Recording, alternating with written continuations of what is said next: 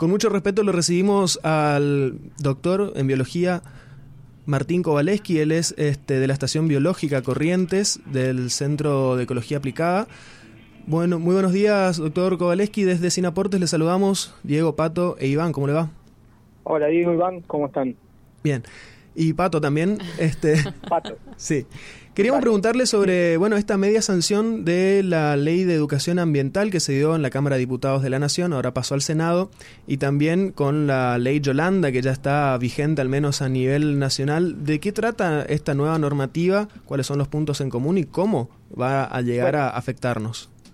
La, ley, la ley Yolanda es una ley que lo que hace es obligar a que agentes públicos eh, tengan un conocimiento de los problemas ambientales, ¿no? En resumen. Entonces, tienen que atravesar talleres o charlas informativas para incorporar en su trabajo o en, eh, suponete, sos un legislador o algo así, eh, esta, esta problemática, ¿no? Que atraviesa diferentes situaciones de la vida normal ahora.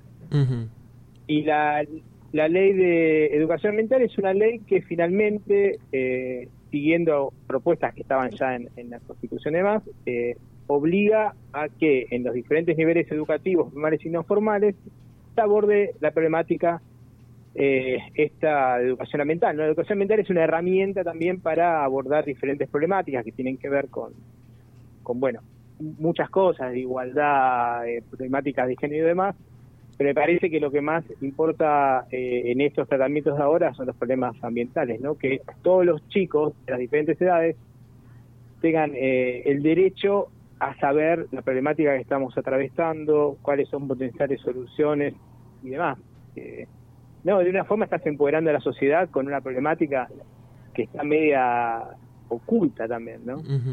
Cuando hablamos de, educación ambiental o de lo que refiere al ambiente, eh, no es estrictamente ecología, planta, fauna y flora, eh, implica mucho más de nuestro modo de vida, ¿no?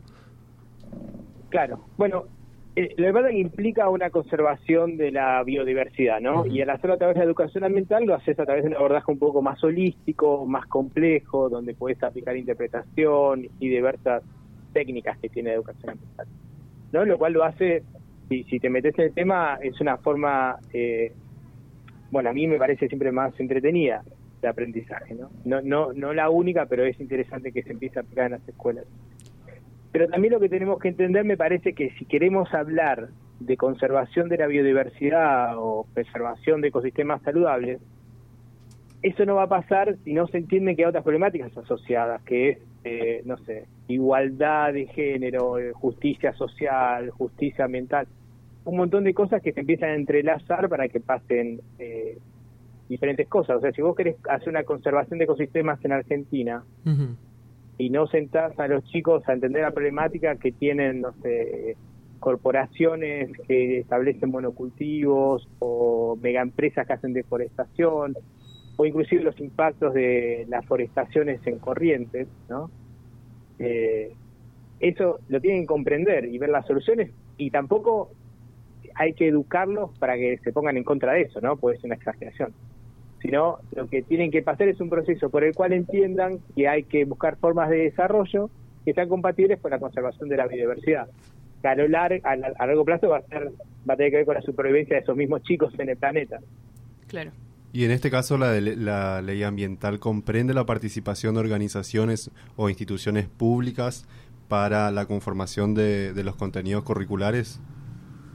Bueno, eso se tiene que empezar a hablar ahora, ¿no? En teoría esto va a estar eh, coordinado desde el MAIT, del Ministerio de Ambiente y Desarrollo Sustentable, junto al COFEMA, que son diferentes organizaciones nacionales que involucran a las diferentes provincias, que bueno, de ahí en más van a tener que hacer algún tipo de eh, no sé, talleres participativos y demás, pero eso no está explícito en la ley. Eso vamos a ver cómo ahora se, se articula y después cómo cada, porque hay que recordar que cada provincia tiene sus programas también. Claro. Más allá que siguen programas nacionales, hay que ver cómo cada provincia lo implementa y acá donde tenemos que estar atentos la sociedad y también por ahí posiblemente, como decís vos, ONGs, eh, de ver en cada provincia, eh, no sé, se me ocurre para tener un ejemplo lejano, por ejemplo, ojo en Chubut, cómo implementan en, la megaminería en el estudio de mm. educación ambiental.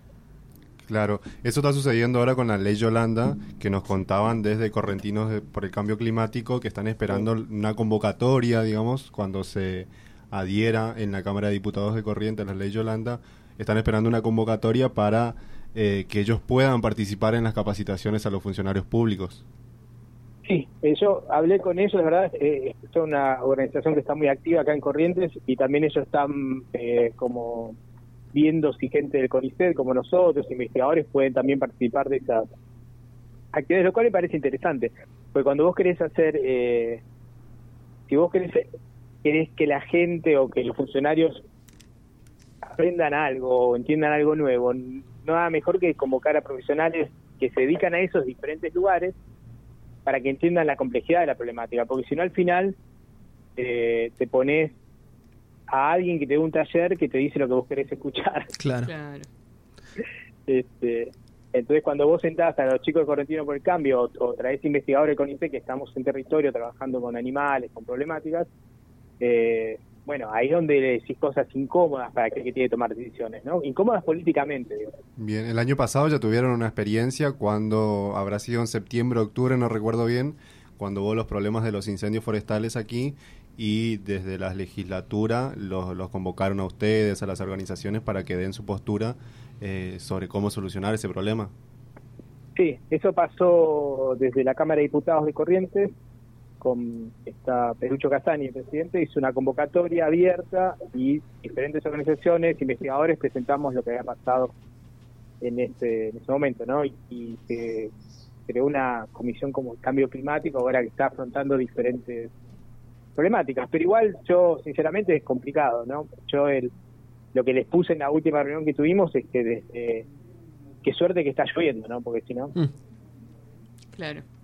Bien, eh, Martín Kowaleski, entonces, desde la Estación Biológica Corrientes, muchísimas gracias por este tiempo y vamos a estar consultándole cuando tengamos más avances de la ley y en todo momento, por supuesto, porque la educación ambiental, así como ahora va a ser eh, obligatoria para los agentes del Estado, debería ser por lo menos de interés para toda la sociedad, seguro.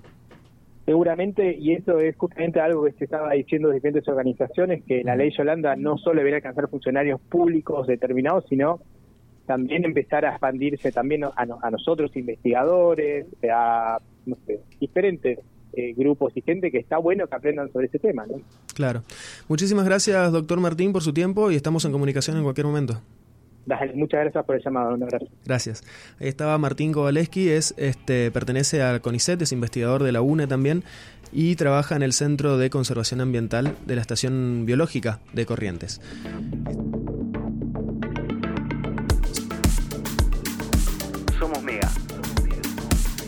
98.1